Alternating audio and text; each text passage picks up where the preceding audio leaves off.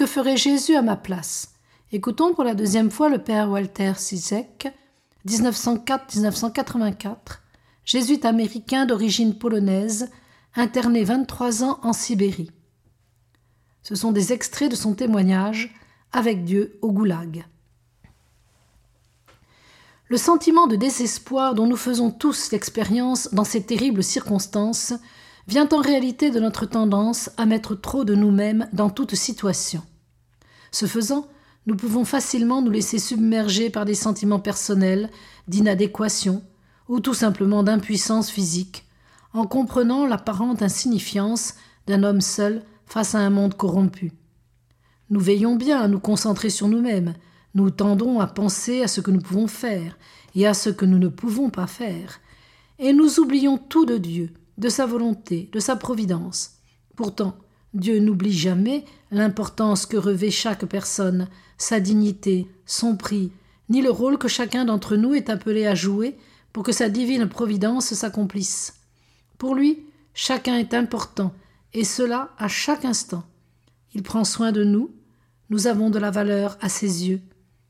Mais Dieu attend également de chaque homme qu'il accepte, comme venant de sa main, les situations quotidiennes dans lesquelles il se trouve, afin que chaque homme agisse comme lui-même l'aurait fait.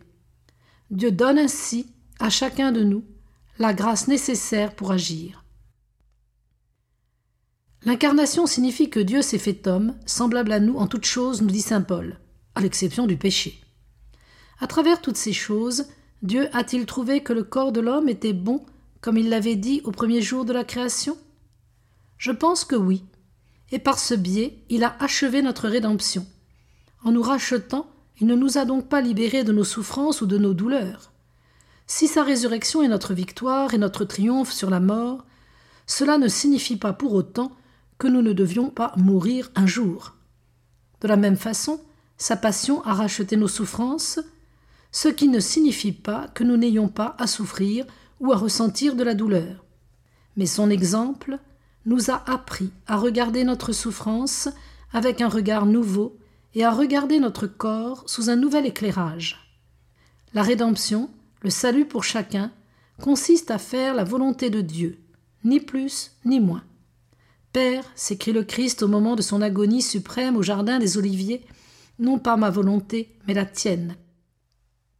Mais Dieu ne nous demande pas et ne nous demandera jamais de porter plus que lui-même n'a enduré dans son incarnation, dans ses souffrances et dans sa mort. Et il ne nous demandera pas d'expérimenter plus que lui-même n'a expérimenté.